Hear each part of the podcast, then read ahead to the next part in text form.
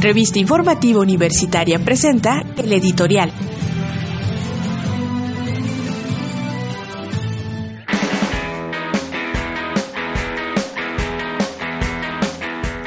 Vamos a hablar ahora de diversidad sexual.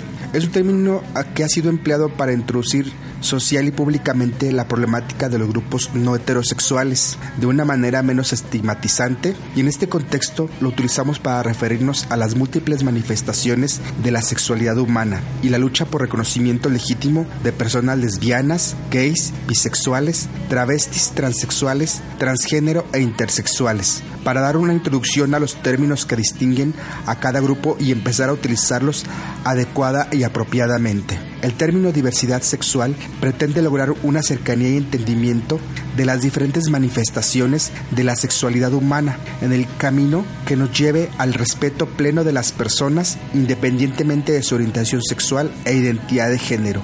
Los avances que hemos obtenido en algunas partes de la República nos permiten dejar a un lado las discusiones en los terrenos de lo fisiológico, lo moral y lo religioso. En ese sentido, si es natural o antinatural, bueno o malo, legítimo o ilegítimo, centrándose en los aspectos sociales y de derecho para las personas LGBTI.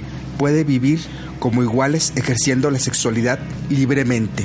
En ese sentido, eso quiere decir diversidad sexual. Ese es el significado para que la sociedad comprenda y entienda quiénes somos. Es muy importante que cada vez que se hable de, de diversidad sexual se entienda eh, concienzudamente cuál es el motivo del término y quiénes somos quienes lo conformamos. Esto no quiere decir que tengamos a un lado a las personas heterosexuales. También forman parte de la diversidad. Claro que ellos gozan con los derechos más plenos que nosotros, que somos personas LGBTI.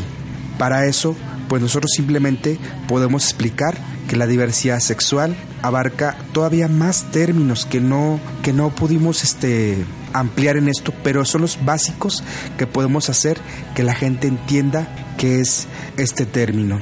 La lucha no ha sido fácil para poder visibilizar a los LGBTs en el país.